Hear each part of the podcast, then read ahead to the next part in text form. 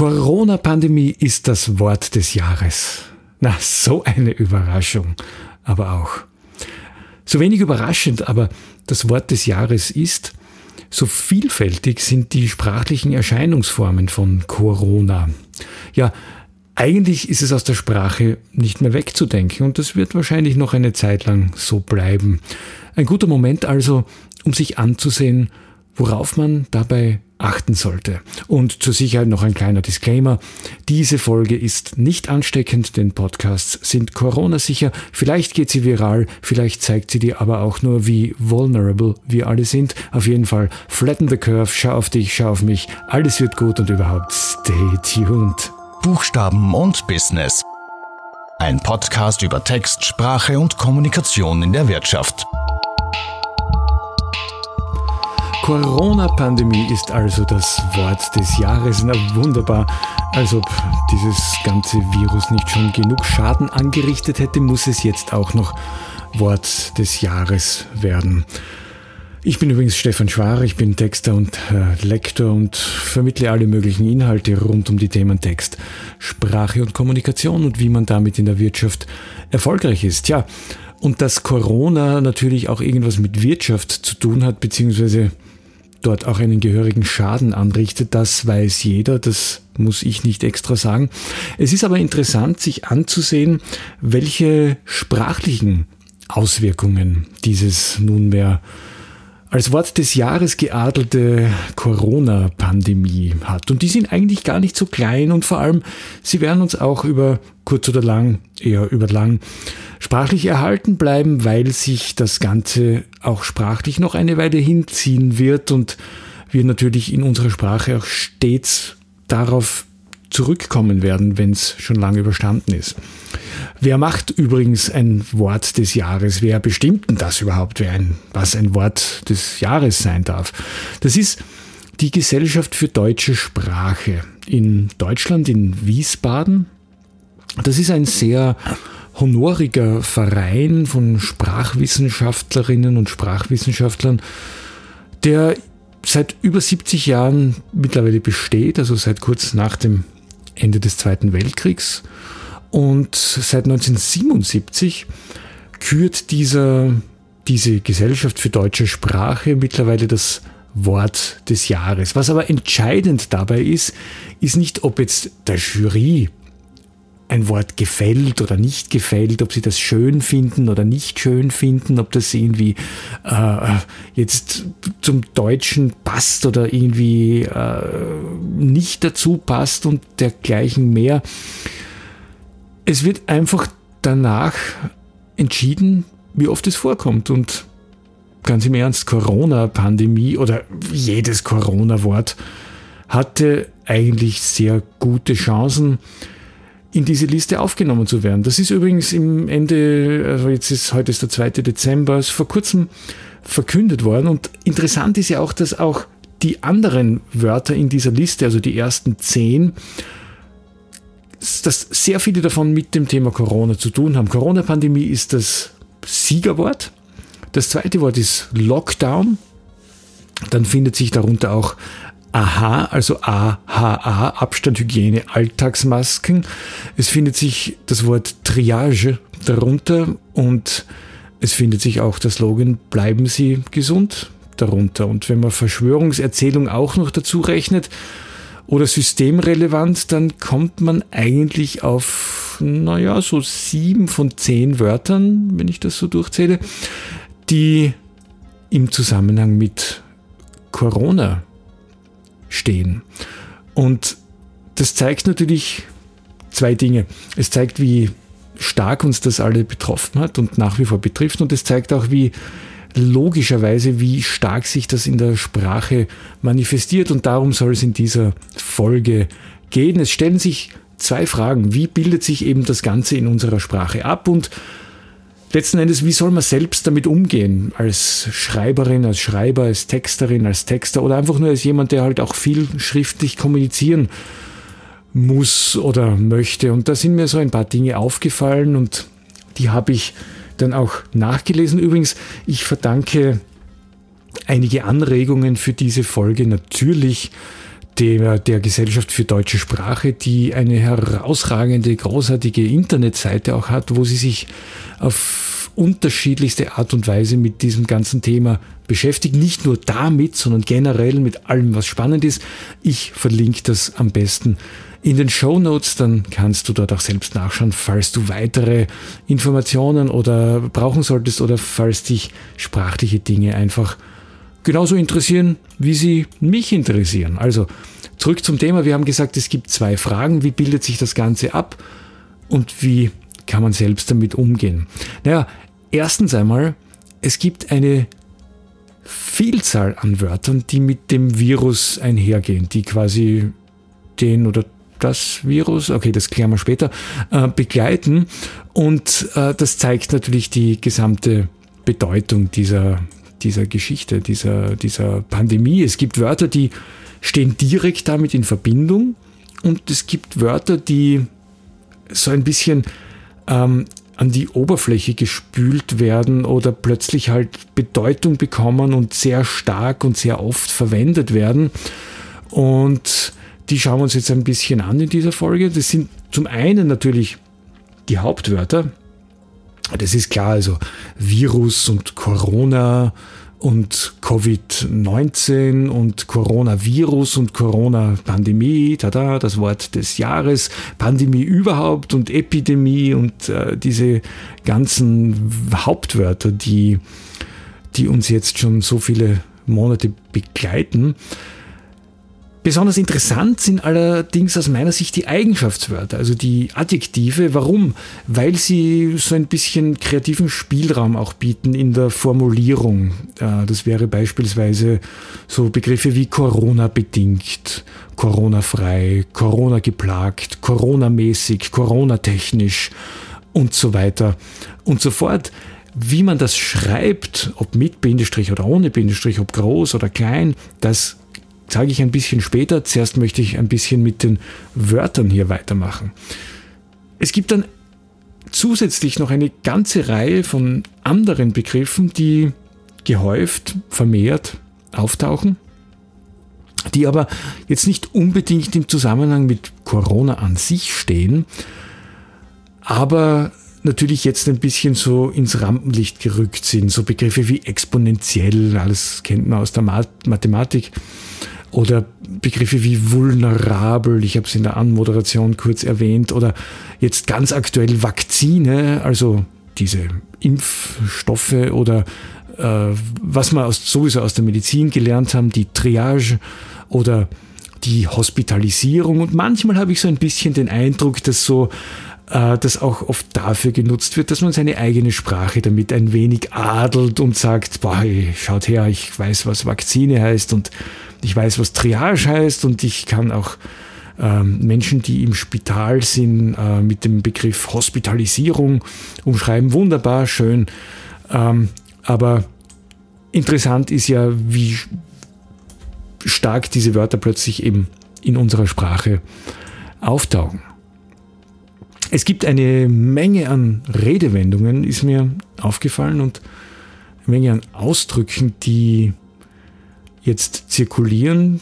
Da gibt es wiederum zwei. Es gibt welche, die die Situation benennen und die Situation umschreiben. Also diese ganzen Briefe und Mails und, und Absagen und so weiter, die man bekommen hat und möglicherweise leider Gottes auch noch bekommen wird, die nennen das dann beim Wort und da heißt es dann wegen Corona oder trotz Corona oder aufgrund von Corona. Jetzt ist es natürlich so, und das ist mehr als verständlich, dass viele Menschen dieses C-Wort einfach nicht mehr hören können. Mit mexikanischer Bierkrise kann man es nur sehr unzureichend umschreiben, aber auch das habe ich schon gehört. Ja, es weiß letzten Endes ja eh jeder, dass Corona gemeint ist und man kann es dann auch umschreiben und einfach nur sagen, wegen der aktuellen Situation oder die derzeitige Lage oder die aktuellen Umstände. Ja, es weiß natürlich jeder, was damit gemeint ist, ist eh klar. Dann diese ähm, Wörter und Wendungen, die damit auch in direktem Zusammenhang stehen. Da gibt es auch eine ganze Menge, wenn man drüber nachdenkt. Es fällt auch dir wahrscheinlich mit Sicherheit sofort etwas ein und falls du es loswerden willst, dann schreib es mir einfach. Nicht, dass ich jetzt ein Corona-Sammel-Wörterbuch äh, anlegen möchte. Aber es ist immer wieder interessant zu sehen, wie letzten Endes diese sprachlichen Dinge dann auch auf uns wirken und wie wir sie unterschiedlich wahrnehmen. Was wir jetzt sehr oft gehört haben, ist natürlich das Bleiben Sie gesund, das Schau auf dich, das alles wird gut und natürlich auch das Homeoffice und das Homeschooling und in Österreich hatten wir auch den Babyelefanten, der sozusagen die Funktion hatte, den Abstand, den man halten soll, einzuschätzen. Was ich als so Bild ja ganz lieb gefunden habe, eigentlich den Babyelefanten. Ähm, was aber natürlich auch ein bisschen für Erheiterung gesorgt hat. Und das ist jetzt nicht einmal bös gemeint wahrscheinlich. Und ja, Babyelefant ist, ist okay. Aber ob es wirklich hilft dann beim Abstand halten, naja gut, egal.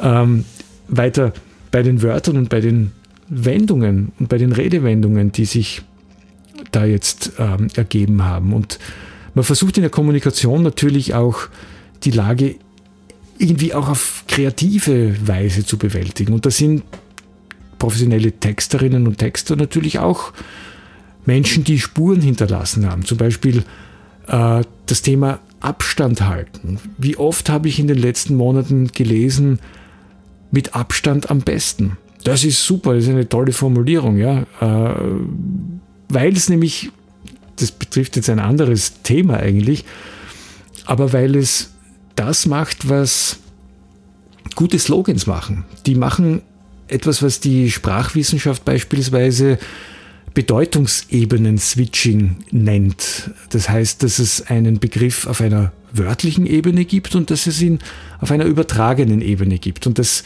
mit Abstand am besten, das ist natürlich super, weil das kann man ganz schön wörtlich nehmen im wahrsten Sinn des Wortes, aber eben auch auf diese übertragene Art und Weise interpretieren. Eine andere Redewendung, die man immer wieder liest, die ich äh, immer lese, wenn ich zu einem Kunden von mir gehe, was ich manchmal tun muss, natürlich mit allen gebotenen Sicherheitsauflagen. Dort steht, wir geben ihnen nicht die Hand, sondern wir schenken ihnen ein Lächeln. Ja, super. Das ist schön, schöner kreativer Umgang.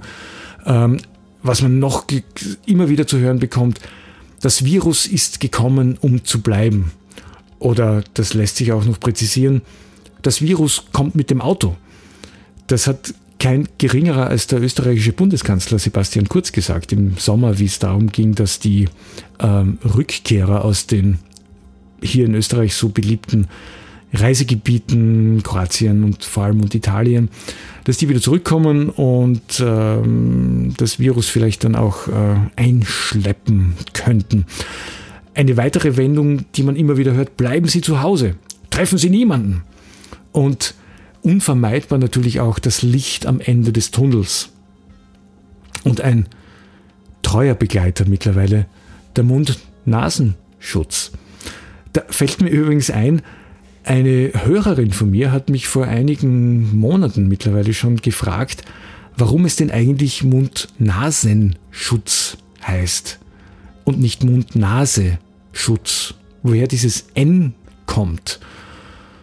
Ich muss ehrlich sagen, ich kann das bis heute nicht beantworten. Vielleicht kannst du ja aber eine Information, warum das so ist. Es würde mich wirklich interessieren. Schreib es mir eventuell in den Kommentar hier beim Podcast, auf welcher Plattform du auch immer das hörst.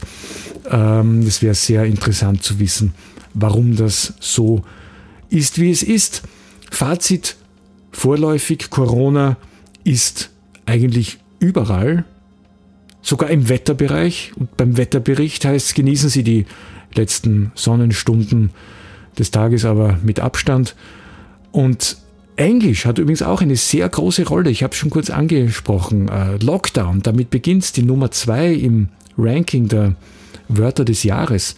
Und natürlich auch Homeoffice oder Homeschooling und Flatten the Curve haben wir auch schon gehört und Social Distancing. Also natürlich gibt es eine große Vielfalt an englischen Begriffen, die sich in dieser Thematik auch im Deutschen einnisten und das macht ja auch nichts. Warum auch nicht? ist doch nicht so schlimm. Man kommt, wenn man das alles so überschlagsmäßig sich anschaut, eigentlich bald einmal auf eine dreistellige Zahl an Wörtern, die mit diesem Thema sich beschäftigen.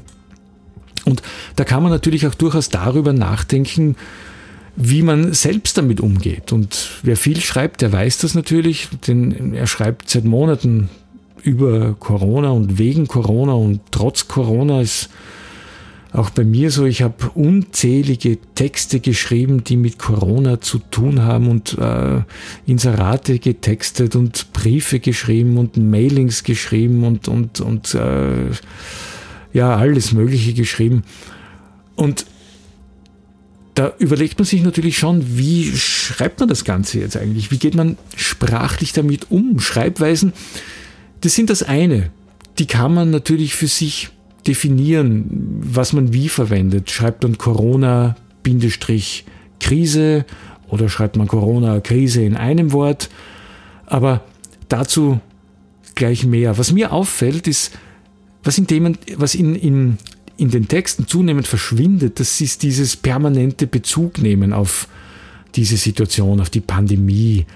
Zu Beginn der Corona-Krise haben natürlich alle in allem, was sie gesagt und geschrieben haben, darauf Bezug genommen. Und das, die Texte haben sich dann oft in so, auch so in so Zeitungen, die äh, von, von Interessenvertretungen, Mitarbeiterzeitungen, Kundenzeitungen, da hat dann nahezu jeder Text damit begonnen, wir erleben derzeit die größte Krise seit dem Zweiten Weltkrieg oder die Pandemie hat diese und jene Branche mit voller Wucht getroffen oder die aktuelle Krise ist eine der größten Herausforderungen und so weiter. Das ist jetzt eigentlich rückläufig, wie ich das wahrnehme. Und man schreibt es auch selbst nicht mehr, weil, hey, Entschuldigung, nach neun Monaten weiß wirklich jeder, dass Corona da ist und wohl noch eine Zeit lang da bleiben wird.